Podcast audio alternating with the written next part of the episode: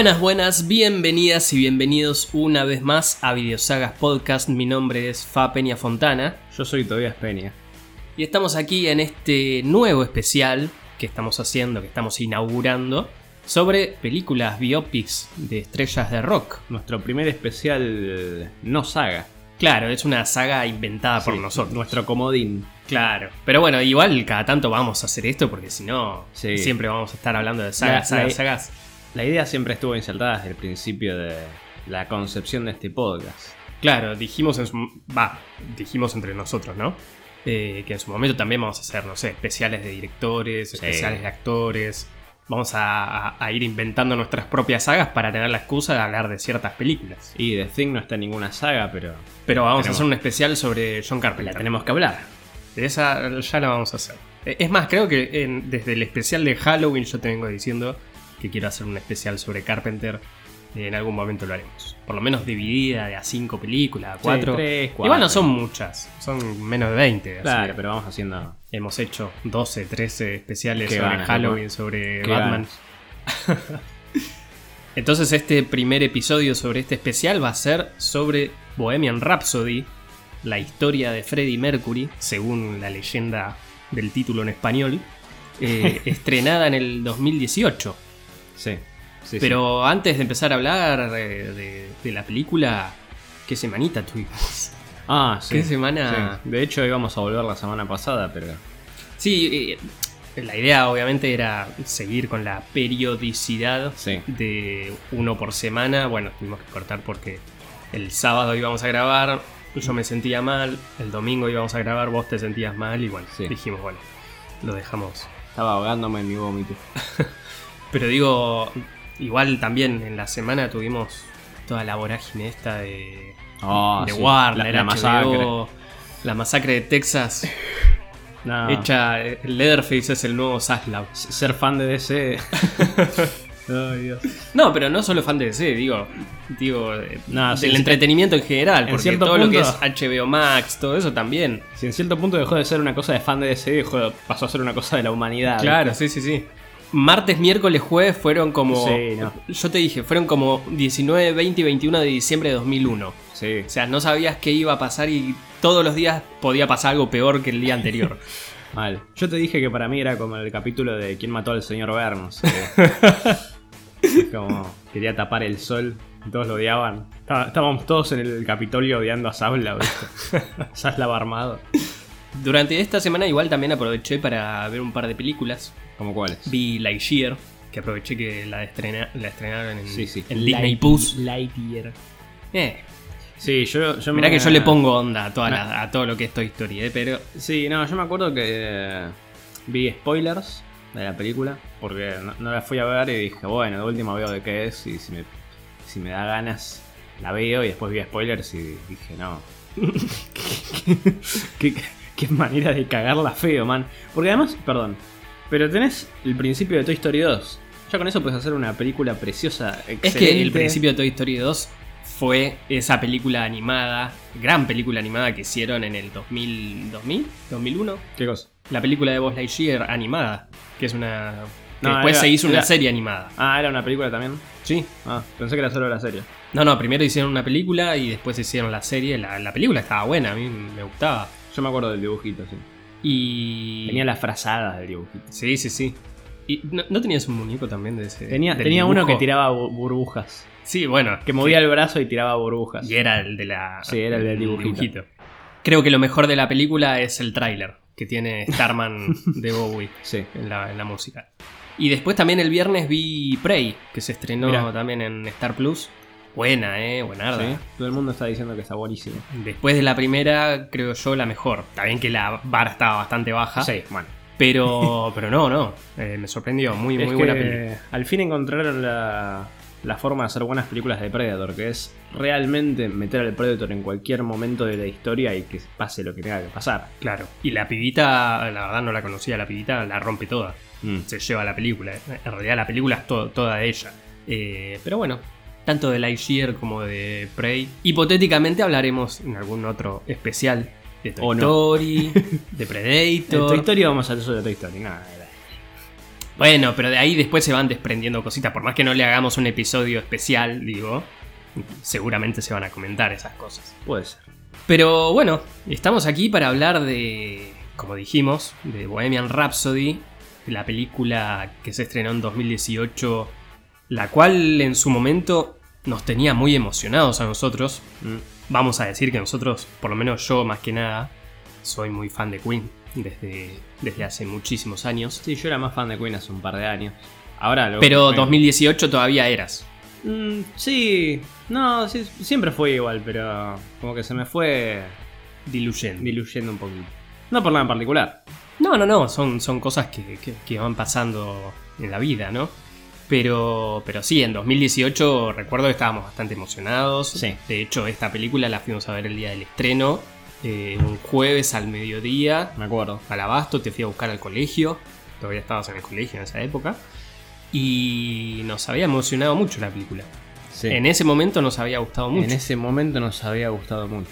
Creo que eh, eh, a nivel general la película te gusta, o sea, lo pienso, ¿no? Mm. Es una bu- buena película para disfrutar, digo, pero después, cuando la recordás o cuando ya la, la digerís un poco, decís, "Mm, hay cosas que... Es que yo también, no sé, tuve la, la primera impresión de, de cuando la fui a ver, como con todas las películas, que la vas a ver en el cine y decís, ah, estuvo buena, me gustó. Viste, después la pensás dos minutos y es una porquería. La ves de vuelta y decís, esto es una cagada. Viste que a veces te pasa. Te pasó con Halloween Kills. Eh, Halloween, sí, más o menos, no. Pero habíamos salido Bueno, como sí. dos carmelas descalzas Bueno, del cine. Bueno, eso sí, habíamos salido así como, como loquitas con dos colitas. Y después cuando volví la pensé dos segundos y dije, "Ah, raro. Claro. Hay alguna cosa rara. Eh, Pero sí. Esta es como esa que la ves y llorás. Y después la ves de vuelta y decís, esto es una cagada. Igual yo no lloré con esta película. Yo creo que había llorado en su momento. Creo, Un poquito. No, no recuerdo. Mirá que yo, si tengo No. que llorar, no tengo ningún problema con llorar con una película. No, yo tampoco. Pero esta película en particular creo que nunca, nunca me, me- me llegó a emocionar. Al, al- emocionar, digo, al- a que me haga llorar. También hay que decir que esta película venía con todo un background de años y años. Eh, hacía por lo menos más de 10 años que se estaba intentando hacer una película sobre Freddie Mercury. Eh, yo me acuerdo ya, yo más o menos empecé a escuchar Queen en el 2006, 2007 y en ese momento ya se hablaba de una película de Freddie Mercury que la iba a protagonizar Sacha Baron Cohen.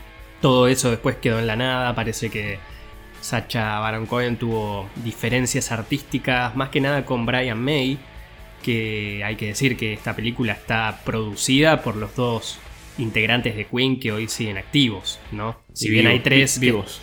Claro, si bien hay tres que están vivos, hay dos que siguen activos como Queen como marca, digamos, y como banda. Queen Productions. Claro. Esa película hubiese sido bastante polémica, por lo menos lo que se dice de lo que hubiera sido esa película. Eh, supuestamente Sacha Baron Cohen dice que se, se bajó del proyecto porque en realidad no iba a ser una película de Freddie Mercury, sino una película de Queen. Entonces Freddie Mercury parece que iba a morir en medio de la película. ¿Qué, O sea, qué- quedaba media película sin Freddie Mercury. ¿Qué vas a contar en media película sin Freddie qué Mercury? idea de mierda, ¿no? ¿Qué, qué lo vas a meter a Paul Rogers? ¿A George Michael? No, no, no se fue. Va, no fue más en esa época donde ya estaba Adam. El pibe ¿A este. Lambert? Sí. Eh, no, no, en lo de Sacha Baron Cohen no. En esa época estaba Paul Rogers todavía, Mm. que fue 2000 hasta 2008, 2009. Eh, Adam Lambert entra recién, creo que en 2012, 2013, por ahí. Pero no se había ido en esa época. No había dejado el, el temita este en esa época cuando ya estaba Adam Lambert. Puede ser, la verdad no recuerdo. Y esta película, como para que no tenga problemas, la dirige un muchacho que tuvo que abandonar el barco por todos los problemas que le empezaron a surgir en Hollywood. Ah, sí. El señor Brian Singer, el director de muchas de las películas de la saga X-Men, que también tuvo que, irse de- de- del proyecto con la película al 80%, más o menos. En su momento, también lo que había pasado era que en medio del rodaje, en medio de un break que hicieron en el rodaje, el tipo desapareció, no volvió a presentarse eh, a su trabajo, digamos, eh, y lo tuvieron que reemplazar por, por el director de Rocketman. Después descubrieron que estaba en el bosque comiendo niños. Claro, después encima, para que se agravie todo, todo su, su prontuario, fueron apareciendo todos estos problemitas y estas causas de fiestas con, con menores y cosas así. Todo bastante turbia la producción de esta película. De esta película no, pero digo, ya venía con una maldición, digamos, esta película. Eh, lo cual hacía pensar que, bueno, si la película salía bien, iba a ser un milagro, ¿no? Puede ser. Eh, recuerdo en su momento eh, ver los primeros trailers, cuando recién, antes de que se estrenara, y mostraban todo lo del Live Aid, Sí. todo eso, y yo decía, ya en ese momento pensaba, digo, probablemente la película termine en el 85 con el Live Aid. Eso ya me lo venía imaginando y es algo que termina pasando en la película. Pero una de las cosas más polémicas, estamos hablando del final de la película, que quizás lo dejemos para más adelante, pero una de las cosas más polémicas de la película es justamente el Live Aid. Claro. No por, por, por lo que significa, sino por lo largo de la secuencia. Son creo que 15 minutos de un show que dura 20. que dura 20 y que para qué quiero ir al cine a ver algo que puedo ver en. YouTube. Sí, señor.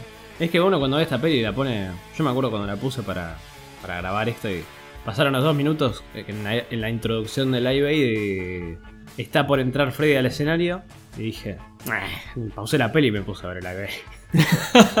es que sí, esta película lo que hace es dejarte con ganas de ver el Live Aid Sí, sí. eh, entero y con sus integrantes originales, Sí, ¿no? claro. Eh, ¿no? No todo actuado. Porque además vos lo ves y decís, fa, loco, esto pasó. Esto pasó, esto es historia. Bueno, justamente el- el- la actuación de Queen en el Live Aid eh, está catalogado como la mejor actuación de una banda de rock de la historia. Con razón. Y son solo 20 minutos, ve- 22 minutos creo que son. Eh, no es una, una performance perfecta, pero es mágica. O sea, Y tenés un tipo solo con el puño guiando a miles y miles de personas. aparte de día, Claro, porque también. si hay algo que a, a la- las actuaciones de Queen en vivo era algo parte de la banda, digamos, eran las parrillas de luces, Sí, obvio. todas esas cosas. Entonces, una actuación de día, sin luces, sin nada, los cuatro ahí solitos, que sea la mejor actuación de la historia. Y No, no era en este que tenía eh, Di con los shortcitos, ¿no? O era, otro. No, ese es el del 86, Ah. el de Wembley 86, de, la, de la gira de Kind of Magic. Eh, pero bueno, metámonos ya de lleno en la película y demos nuestras opiniones de qué nos parece la película. Yo recuerdo, eh, el otro día me la puse a ver para, para este especial y recordaba que no la volví a ver desde el estreno. Ah, estamos en, en la misma entonces. Porque cuando se estrenó en cines la vimos dos veces. Va, por lo menos yo la vi dos veces. No, yo la vi esa única vez y. Bueno, yo la fui a ver con vos y después la fui a ver con nuestros padres. mm, Y la verdad que me pasa que esta película para mí tiene el síndrome Dark Knight. ¿Por qué? ¿A qué? Porque- Ela- elabore.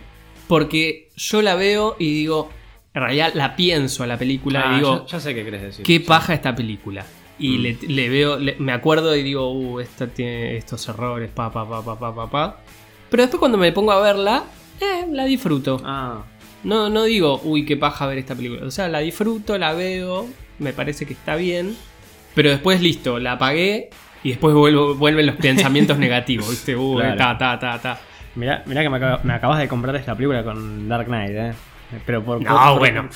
Eh, no me- En no ese me importa, sentido, en no ese sentido. Aparte, Yo pensé que tu hipótesis iba a ir por ese lado de, ay, es una buena peli, pero es una, es una buena película de Queen. también. Sí, ¿no? Ahora Ah, que lo bueno. decís, es verdad. O sea, es una buena película. Para mí no, para mí no es directamente una buena película. Bueno, pero en ese sentido quizás no es una buena película, o sea, porque sí, hay cosas que capaz no cierran como película, Va- vamos a terminar este episodio diciendo que es una cagada. es probablemente. Es Pero- una buena película. No, bueno, no, no es tan buena película. No, bueno, es una cagada. No, bueno, pero también, ¿sabes qué pensaba? Es una película a lo Marvel. Eh, labore. Ah, Me estás tirando. es una película como de Dark Knight. Es una película No, pero, pero en, el, en el sentido de Dark Knight, de que, como vos decís, Sí, es una película que todo el mundo disfruta. Mm, sí, eso No, sí. no que es una buena película, porque no es una obra maestra para nada. eh, es una buena película que quizás el público general la disfruta mucho, pero no es una buena película de Queen. Mm. Y lo que quiero decir cuando digo que es una película a lo Marvel, justamente es que quizás tiene un montón de problemas la película, pero aún así la, a la gente le encanta. Porque vos, vos la ves y todo el o, o le decías a la gente, che, ¿viste Bohemia Rhapsody? Sí, me encanta, qué sé yo. Bueno. o capaz también es una película que ahora actualmente es como de esas películas clásicas que pasa Canal 13 los domingos a la tarde. Sí, eso sí, es verdad. Y cuando la están dando, entras a Twitter y es trending topic. Sí, es cierto. porque todo el mundo la está viendo y todo el mundo se acuerda de Freddie Mercury y todo. Digo, bueno, entonces la película es un fenómeno. Sí. Más allá de si te gusta o no te gusta. Y el otro día también hice eh, una pequeña encuesta en Twitter. eh, En Twitter no, en Instagram. Y saqué algunas conclusiones de que a esta película le gusta más al público general. Y a los fans de Queen es a los que menos le gusta. Claro, puede ser. Claro, porque yo veo esta película y para mí es toda una cagada. Es toda una mierda. La paso re mal. Te voy a decir que esta es la película más aburrida que tuve que ver para este, todo este podcast desde Halloween 2 de Rob Zombie. Me embolé tanto con esta película. Polémico. Me embolé tanto con esta película.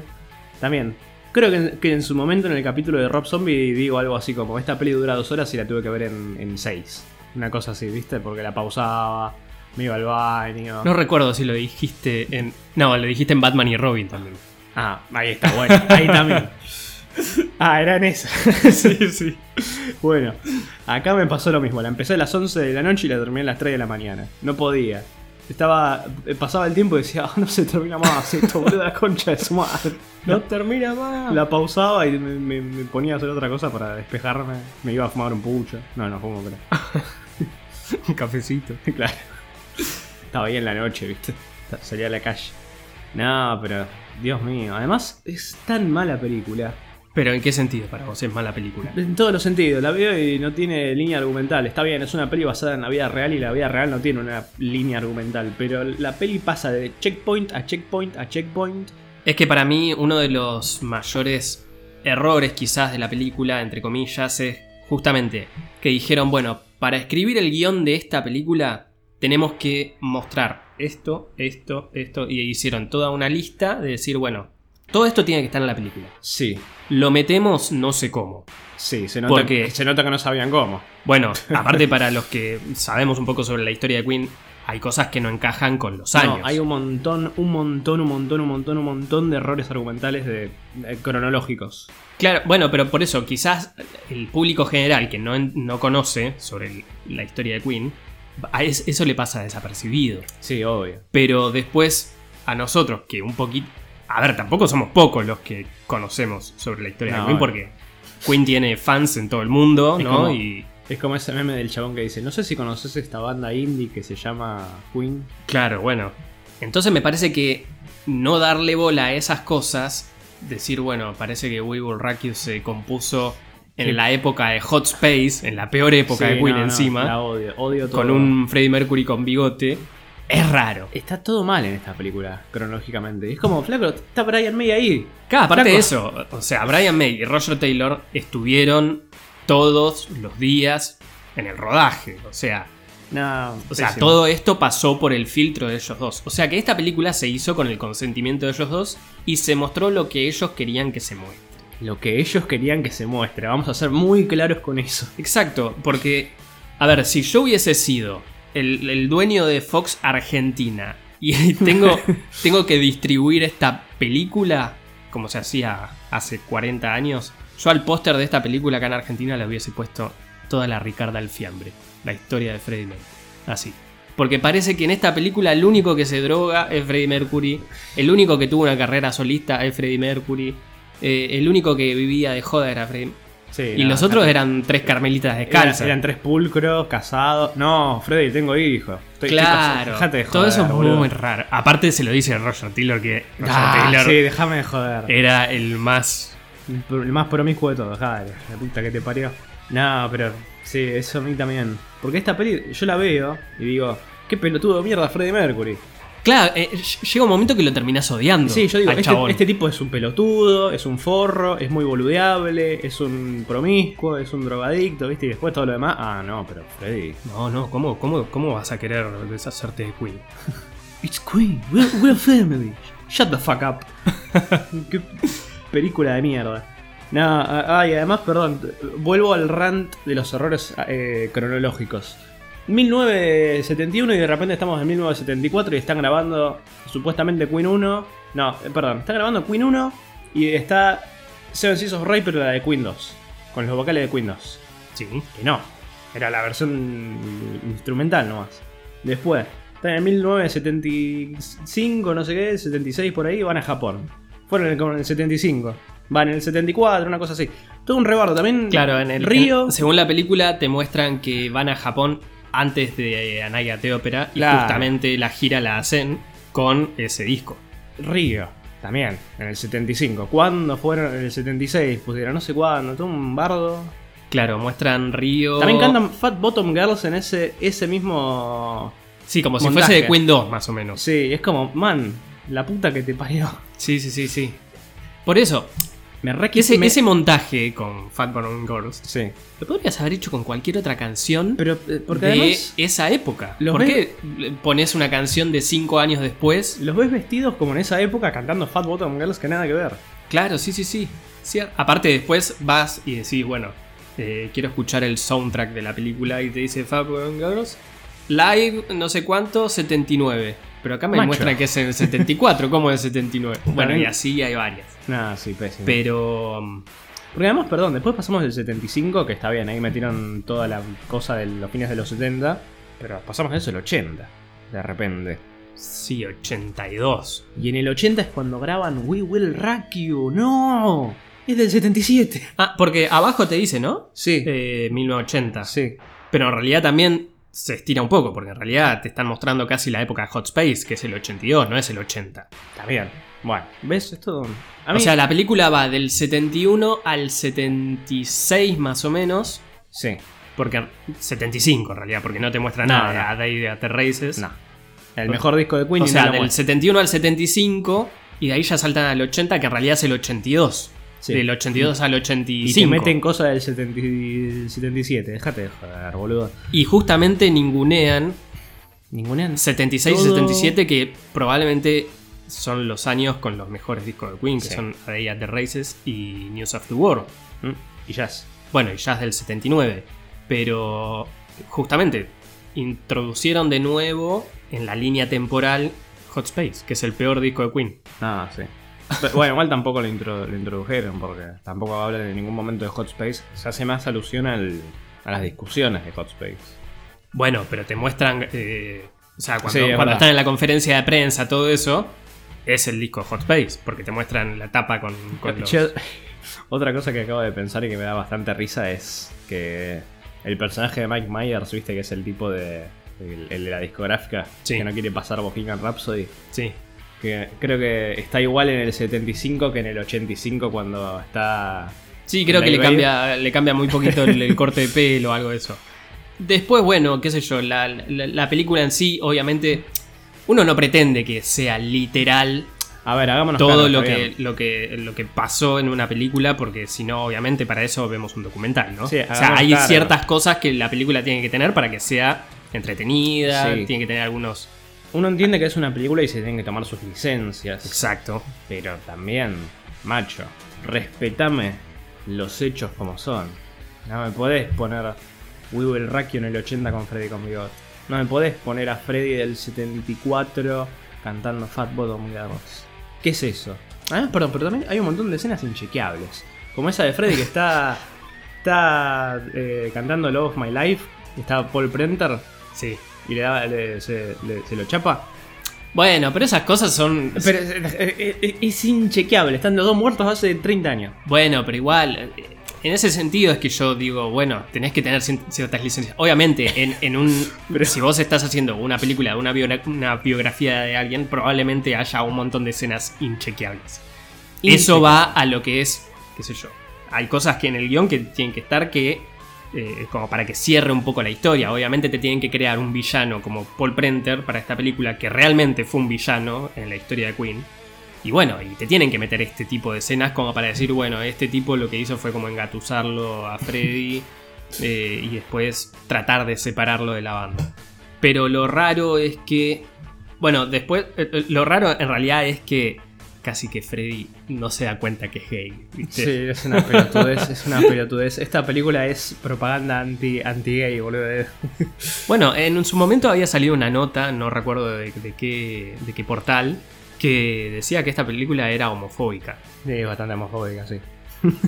Yo Tiene creo que- bastante fobia a los Yo creo que, que tiene una, una- una cierta connotación, no sé si homofóbica, pero es raro cómo muestra la, homo- la- la- la homosexualidad de esta película. Mm. Sí pareciera que es chequeable esa conversación que tiene Freddy con Mary Austin, donde le dice creo que soy bisexual, Sí. y Mary Austin le dice no sos bisexual, sos gay. Mm. Eso parece que sí pasó porque creo que Mary Austin lo cuenta en una de las, de las biografías. Pero, ¿notaste el, el cameo a Adam Lambert? Adam Lambert es el camionero que baja y entra al, al baño de hombres y Freddy así como que lo relojea cuando está hablando por teléfono con Mary Austin. Qué vergüenza. Qué vergüenza esa escena, man. También, eso es, eso es un mensaje homofóbico. Dejate de joder, boludo. Hay muchas escenas, lo que sí tengo que Además, decir que un camionero, man. Dale, déjame joder. Inchequeable también. Hay, hay Eso no pasó. No, bueno, pero por eso, para mí no es que hay escenas joder. inchequeables. Obviamente eso es para la, la- la película, obviamente. Pero me vas a meter eso justo. Dale, boludo. Sí tengo que decir que hay varias escenas. Por lo menos, bueno, esa es una, pero después hay oh, un par más que me dan directamente cringe. Sí, vergüencita. Vergüencita. A mí me da vergüencita toda la película. O sea, cuando veo, estoy viendo la película y digo, "Mm, ¿qué están haciendo acá? Y me tengo que tapar un poquito así, ¿viste? La escena donde, donde ya estamos en el 80, tenemos a Freddy con el bigote y está solo en la casa y la llama a Mary. Ay, sí, boludo, la y concha le dice, Mary, madre". a ver, prende. Ay, es muy rara No, pero es, es- perdón, también inchequeable y además lo, lo deja parado como un pelotudo. Un pelotudo triste y patético. Sí, sí, sí. Déjate de joder. A ver, el- el- la, la- la historia de Freddy como, como persona, digamos, su, su historia íntima, era un tipo muy tímido, era un tipo solitario, ¿no? Pero esta película no sé Lo- si lo demuestra Lo deja parado como un boludo. de la mejor forma. No, sí. Es, es raro cómo lo, lo trata. Por eso digo que es raro que esta película esté autorizada o esté inspeccionada por Yo si no supiera Brian nada. May y Roger Taylor. Yo si no supiera nada diría que Brian May odia a Freddie Mercury. Es que sí. Boludo, dejate de joder. Esto es... Casi que sí. Porque cuando después ves que los invita a la casa, ¿viste? Y hace la Sí, fiesta y todo. vergüenza. Dice, ay, vamos a... Ay, no, tengo que volver a casa con mi mujer y mis hijos. están todos, son los únicos que están sentados con la mujer en un. Claro, sin drogarse, sin nada. Chico, dale. John Deacon era alcohólico, boludo. La puta que te parió. Bueno, la ninguneada que le pegan a John Deacon También, en toda sí. la película, ¿no? Dame, odian a John Deacon. Bueno. O sea, Todo mal. es directamente el... Vamos a hacerle bullying a este personaje. Sí. O sea, cuando, cuando se van a la granja a grabar a, eh, a Night at the Opera, que le dan el sótano. Sí, no, eso es, un- eso es una tomada de pelo, man. La única escena que Eso es le, horrible. la única escena que le hacen Sí, que se la tiran, que le tiran el hueso es en la de Another One Bites the Dust. Claro. Sí, la, la escena que, que- que un poco le lo muestra a John Deacon en su mejor faceta, justamente es, es- es esa, donde todos están peleando y él dice, bueno, miren, estoy haciendo-". Aparte, es rara también esas, esas secuencias donde tipo, el tipo está haciendo el, el riff de Another One Bite the Dust y Brian lo mira y le dice, oh, es, es un buen riff. O sea, esas pequeñas Sí, actuaciones así como, ah, esto es bueno, qué sé yo. Eso también me da muy... es raro. Sí. O cuando Freddy está componiendo Bohemian Rhapsody, ¿viste? Y como que se emociona y mira así, qué sé yo. Sí, bueno, eso ya es, cosa- es un recurso de mierda. Es un recurso muy feo. Después también en Live Aid, cuando creo que eh, Freddy empieza con el Leo, todo eso, ¿viste? Mm. O cuando empieza a tocar Bohemian Rhapsody, que tipo muestran, les hacen primeros planos a Brian, así como ah, maravillado, man, no, después a- sí. a, Roger Taylor. Ya para ese punto igual yo ya estaba ahí con, con la, la mano en la cara así apoyado. Dije que se termine esto, man. Esto no. Además, eh, también en el escenario está Mary Austin con el novio y el otro. Sí, sí, sí. Jim Hatton ahí parado, los tres. Dios mío. A Jim Hatton que, que lo conoce el día de la fiesta en su casa y cinco años después lo, lo llama por, Mal, ¿no? por la guía telefónica. Tal cual, boludo. Cinco O sea, años después. a, a esa, a esa altura de la película dijeron, bueno, tenemos que apurar las cosas. Sí. Llámalo a, a- a- ¿Cómo se llama? A Jim Hatton. A Jim Hatton. eh, Andate a que- lo de tus que- papás. andate a los de tus viejos, que lo conozcan. Después te vas a la. O sea, No. ese tendría que haber sido el mejor día en la vida de Tal Freddie cual, Mercury. ese es el mejor día en la, en la historia de un ser humano, boludo. Claro. Dale. Qué vergüenza. Además, también en toda esa escena con los padres. Freddy nunca le dijo a los padres que era gay, ¿o sí? No.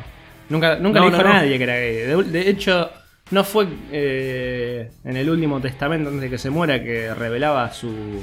No, ahí ¿Cómo? es que revela su enfermedad. Y después, él nunca- después de morirse, ¿no? Él nunca aceptó que, que está enfermo de SIDA y el 23 de noviembre sale el comunicado Mm. donde dice que está enfermo de SIDA, pero su- sobre su homosexualidad nunca, Ah, bueno, directamente. nunca lo ventiló, Claro. ni en público ni por privado. O sea, obviamente te das cuenta, pero no es que él dijo abiertamente ser gay. Sí, esa escena con, con- con Jim Hatton en la casa de los padres a mí me da tanta vergüenza. Porque también es, es, primero, es inchequeable. Y segundo, obviamente no pasó, man. Bueno, igual deja de, de decir que son inchequeables las, la- las escenas, porque obviamente que van a ser escenas para la película. Pero igual, ya para ese punto es como, man, llámate al silencio. esto no, con esto no me joda, boludo, dale. Es muy berreta también lo de cuando ya está El- en Live Aid. El tipo se murió sin nunca hacerse cargo de que era homosexual y me vas a poner esta escena con los padres para que todos nos pongamos a llorar. El padre que lo abraza, dale, boludo. Es, eso es, un golpe bajo el pedo, déjame de joder. Bueno, en ese sentido a mí me molesta que a Freddy lo tomen como un icono gay. claro. Porque Freddie Mercury no, no es un icono gay. O sea, Bueno, es debatible, depende cómo lo quieras ver, pero, pero es eh, un, Es tipo, verdad. un tipo que nunca aceptó su homosexualidad. es verdad. ¿Por qué va a ser un icono gay? Bueno, yo no soy gay para decirlo. No, bueno, pero digo, no, me parece que hay una cierta contradicción en eso. Necesitaríamos acá un- una mesa de invitados homosexuales que puedan elaborar eso. Eh, también me parece muy berreta esa escena donde en el Live Aid muestran a, a Bob Geldof Oh, eso también. cuando están eh, está eh, viendo lo de las donaciones. Oh, no está donando nadie, no vamos a Déjame de llegar. joder. Entra Queen. ¡Ay! Empezaron a caer las donaciones. Somos ricos. Qué berretada todo, man. Pero Por no- eso, esas cosas del guion son muy berretas. no les da vergüenza, boludo. Déjame de joder. Decir, no hace falta, hermano. No. Ya sabemos que le fue bien. O sea, que es la mejor actuación de la historia. No hace falta decir que, ah, gracias a Queen, el Live Aid fue un éxito. Sí, porque además creo que en cierta parte era cierto. que Capaz no había tantas donaciones y con Queen hubo bastante más. Pero te lo- acá te lo, te lo ponen, te lo exageran y es como, dale, hermano. Esa escenita de. Están entrando las donaciones, che, está donando la gente. Déjame de joder. Ay, qué película de mierda. ¿Viste? Al final ¿Viste? Yo te, yo te dije. No, pero con respecto a, a, como te digo, somos, por lo menos yo soy muy fanático de Queen, sé casi, Bueno, no digo casi todo, pero un montón de, sobre la historia de Queen y estas cosas, la verdad te dicen, ah, ¿por qué Ah, lo hiciste de esta manera? déjame de joder. Es que posta que es una falta de respeto al muerto, boludo, dale. Es que sí, para Yo- mí, esta, eh, al final esta película creo que no le termina siendo... No, no le hace favores. Sí, no, no le termina siendo eh, una, una buena. No le termina dando una buena imagen a, a Freddy que termina pareciendo. A veces hasta quizás pareciera ser el villano de la película. Porque después también, con, con el respecto al tema de la, de la carrera solista, cuando él se quiere separar Sí. Queen porque se va a ir a grabar un disco solista, que a- ahí es como el, el- el villano, el villano de la película, porque separa a Queen. Chicos, en la historia real, el primero en ser solista fue Roger Taylor. Sacó un disco solista en el 81, Y creo. Lo, lo siguió Brian May. en el Después 83. de, de Brian May con el Starfleet Project de Sí. ese. Y recién Freddy en el 85 ¿Sabes quién saca nunca a hizo? Mr. Bad Guy. ¿Sabes quién nunca hizo un proyecto solista? El 1. John Deacon. El mejor integrante de Queen. sí, señor. No, pero dale, qué- No, todo esto es una vergüenza. No, no pienso ver nunca más esta película. la hice para este especial. Acá me quito el micrófono, ¿viste? Y me, me paro y me voy. Y ya para el final de la película tenemos, como dijimos al principio del episodio, eh, el- la actuación del Live Aid. Sí. Que son. Lo iba a contar por reloj y me olvidé. Pero creo que son fácil 15 minutos. Sí. Mm, El show creo que son 6 temas. El show original, digo. Creo que son 6 temas. Son 21 minutos. Y acá te muestran 4 temas. Mm. Y aparte recortaron Crazy Little Thing Called Love. Porque esa también la filmaron. Ah. Eso está en los extras del, del Blu-ray. Y si buscas en YouTube también está. O sea, está filmado Crazy Claro. Little Thing Called Love. O sea, lo hicieron más largo de lo que realmente lo mostraron en la película. Igual esta película la hicieron para grabar eso con Rami Malek. Pero digo, ¿era necesario hacer 15 minutos? No, no era necesario. Esta película no era necesaria. Nada era necesario. No, yo creo que sí era necesario. No, no era necesario. Una película.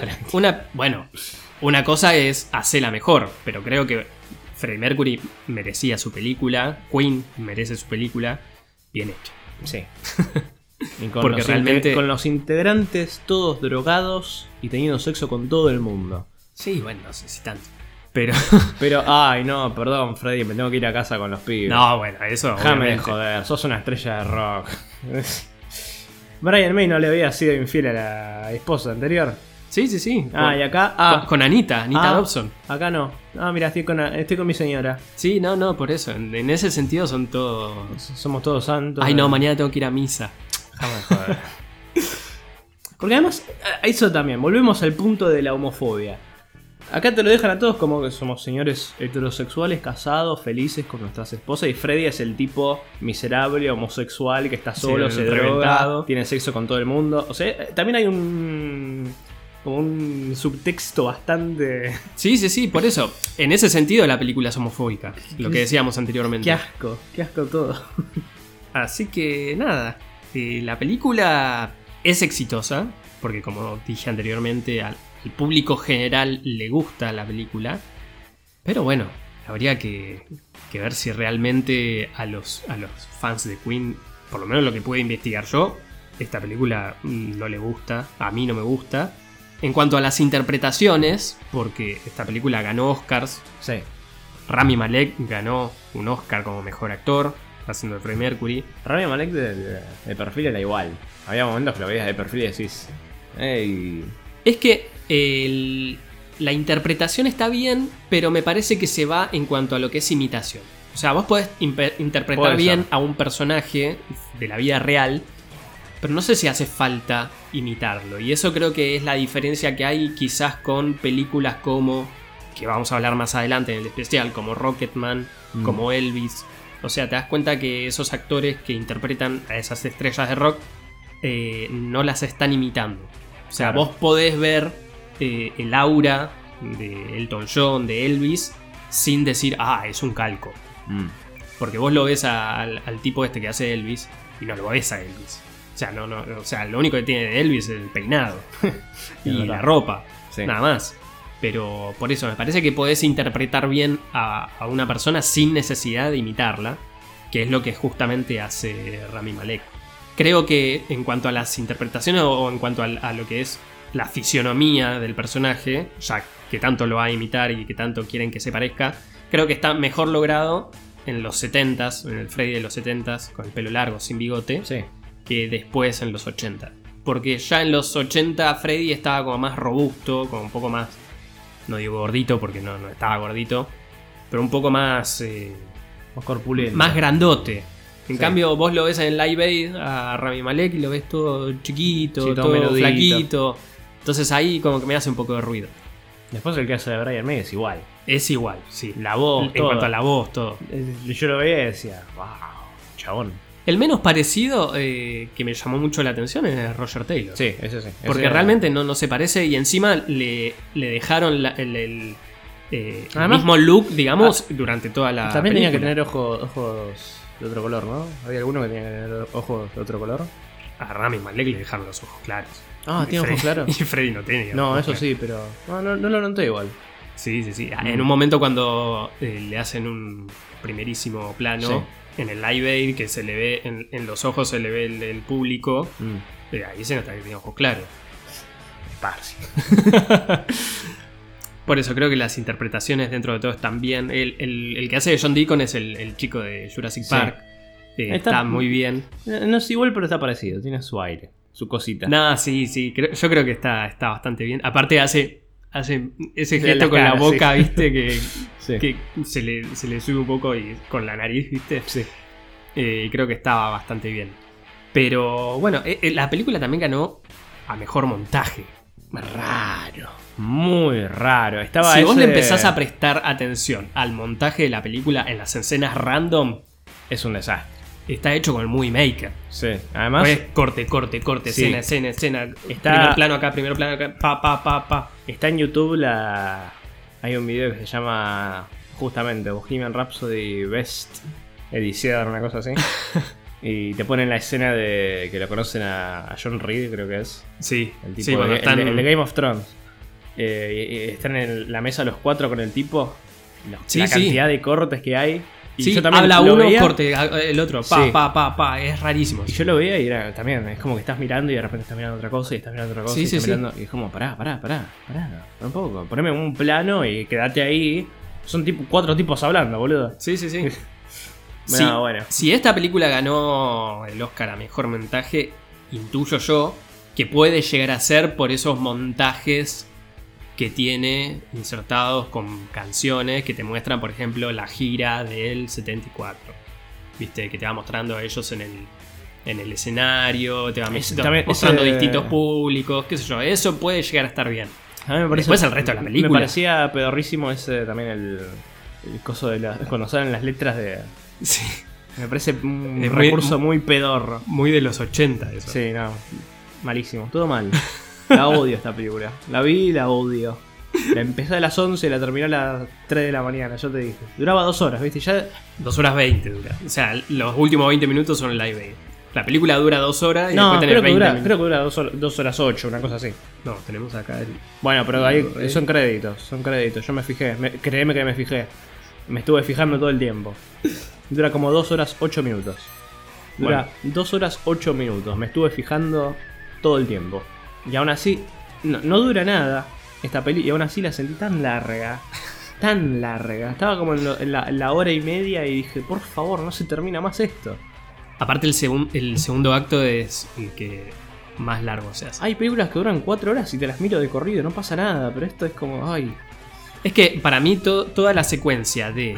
Desde que aparece Freddy con bigote en muy- 1980 hasta que ellos se, se perdonan, digamos. se reconcilian. claro, que se reconcilian. Todo ese segundo acto para mí se hace larguísimo. Para mí todo es larguísimo. Pero aparte es. Pero ya esa parte se hace aburrida. O sea, ya ni siquiera. Porque la otra decís, bueno, están componiendo Bohemian Rhapsody, están haciendo pruebas en el estudio. Yo te juro que la pasé así. tan mal, la pasé tan mal. Yo no, no me divertí con nada, no, no. Lo vi y dije, ay, pero porque además los errores de, de continuidad me recontra sacaban de la película. Están grabando, están en el, 70 y- en el 71 y están grabando Seven Seas of Rey del 74. Y después estamos, eh, patean y estamos en el 74. Claro. Y ahí están grabando, no sé, no me acuerdo, ah, era un bardo. Fat Girls. Tam- También, están cantando Fat. No, dejate de joder. Después, cuando ellos se están reconciliando en la reunión. Además creo que en, ningún momento mencionan Japón, nada. O sea, pero no, es- únicamente es cuando. John Reed le dice que tiene planeado una gira por Japón. Sí, no. Horrible, todo horrible. Después, ahora También que recuerdo. Río, Río en el 75, 76. ¿Dónde la viste? Bueno, ahí me, me dolió que no hayas puesto Buenos Aires. Bueno, pero también en el 81. Estamos en el 76.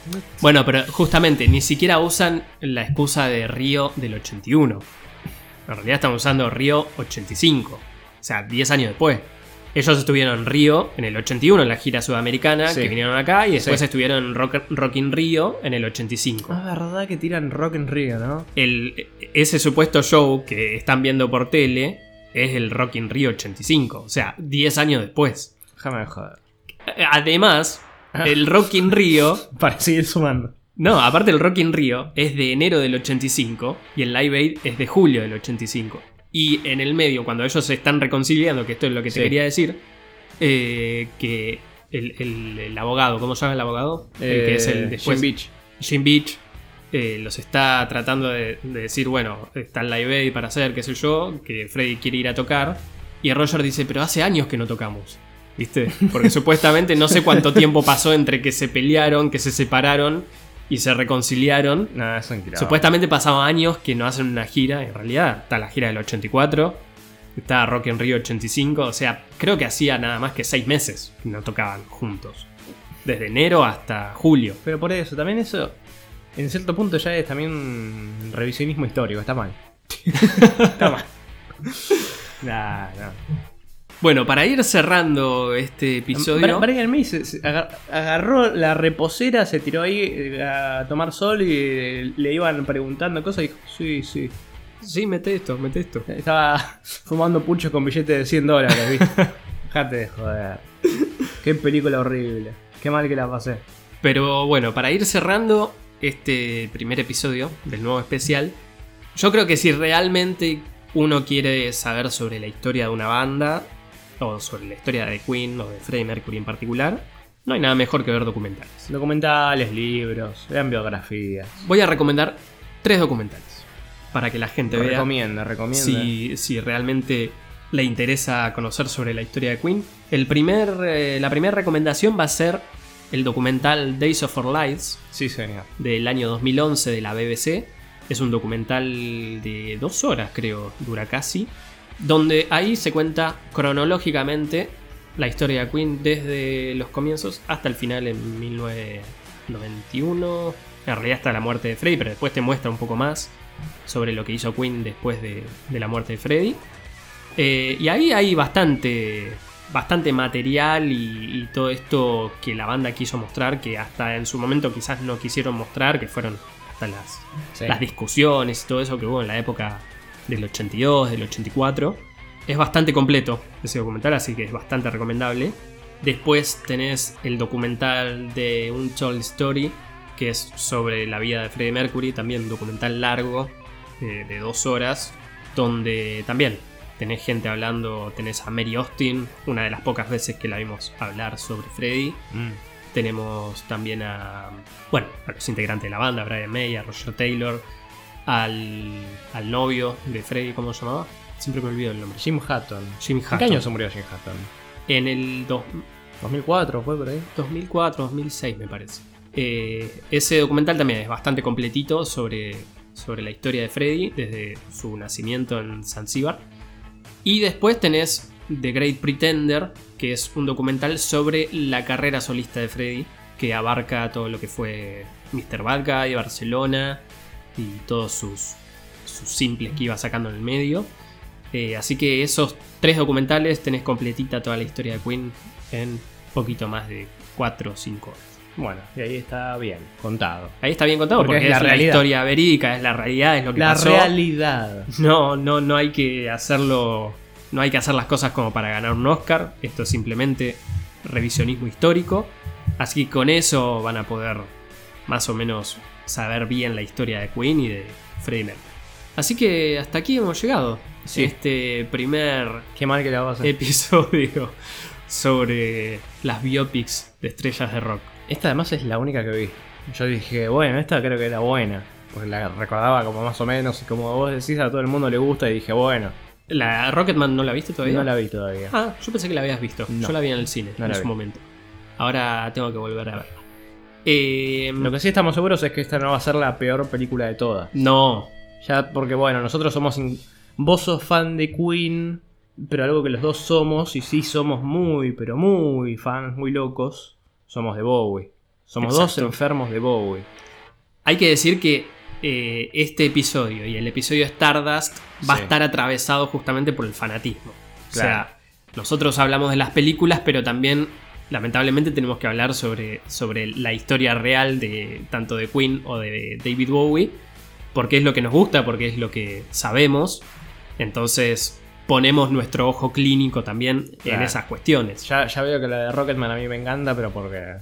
Claro, quizás Rocketman o Elvis pueden jugar con justamente Claro, con estas con, con la realidad. pueden jugar con la realidad o la fantasía o estas escenas inchequeables entre comillas como decís Sí. vos Y nosotros no lo vamos a saber porque en realidad no estamos muy metidos en, en la historia de Elton John o de Elvis Presley. Che, qué buena película de Elvis Presley. Me gustó mucho.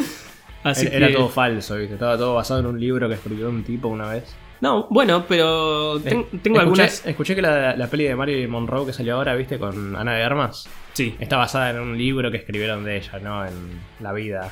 Que había como críticas malas por eso. Sí, es que hay muchas. Creo que. No sé si la película de Elvis también está basada en un libro. Pero en realidad es- suele ser a veces un libro que es una biografía, ¿no? O sea, Mm. después si la, bio- la biografía es autorizada o no autorizada es otra cosa, pero casi siempre los, las biografías suelen estar basadas en un libro biográfico porque justamente de eso es lo que usan para armar el guion o, o la historia en sí. Así que bueno, hasta aquí hemos llegado, vamos a retomar, vamos a volver para un episodio que quizás, como dije anteriormente, no va a estar atravesado por, por nuestra, nuestra crítica sobre el fanatismo. Che, qué buena película la de Elton John. Así que el próximo episodio va a ser Rocketman, la vida de Elton John, que está dirigida por, no recuerdo el nombre, algo Fletcher, no tengo idea. David, David Fletcher creo que es, que es eh, el que fue a reemplazar a Brian Singer cuando se fue de Bohemian Rhapsody. O sea que esta película es tres cuartos Brian Singer, un cuarto este, Fletcher, que es el director de, de Rocket. Así que nada, volveremos dentro de una semana para hablar de esa película. Con suerte con una peli buena, Esperemos. disfrutable. Yo tengo mis recaudos para hablar de esa película, pero todavía falta tu experiencia. Está bien, está bien. Tengo cosas buenas y cosas malas para decir de la película. Pero al menos con Rocketman, sin haberla visto, podemos decir que estuvo el tipo ahí. Elton. Sí. Ah, El sí. tío, la tía Elton. La tía Elton. Lo amamos al tío Elton. Así que. O sea, no le metieron ningún muerto eh, en ningún lado. No, bueno. Él se pone sus propios muertos. Por eso digo yo. Eh, hasta aquí hemos llegado. Muchas gracias por escucharnos. Hasta siempre a través del podcast.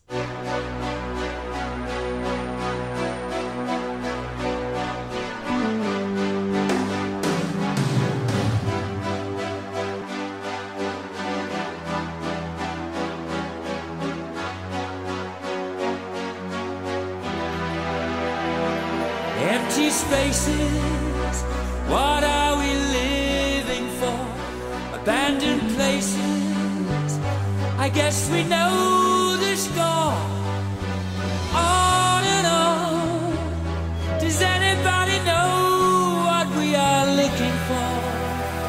Another hero, another mindless crime behind the curtain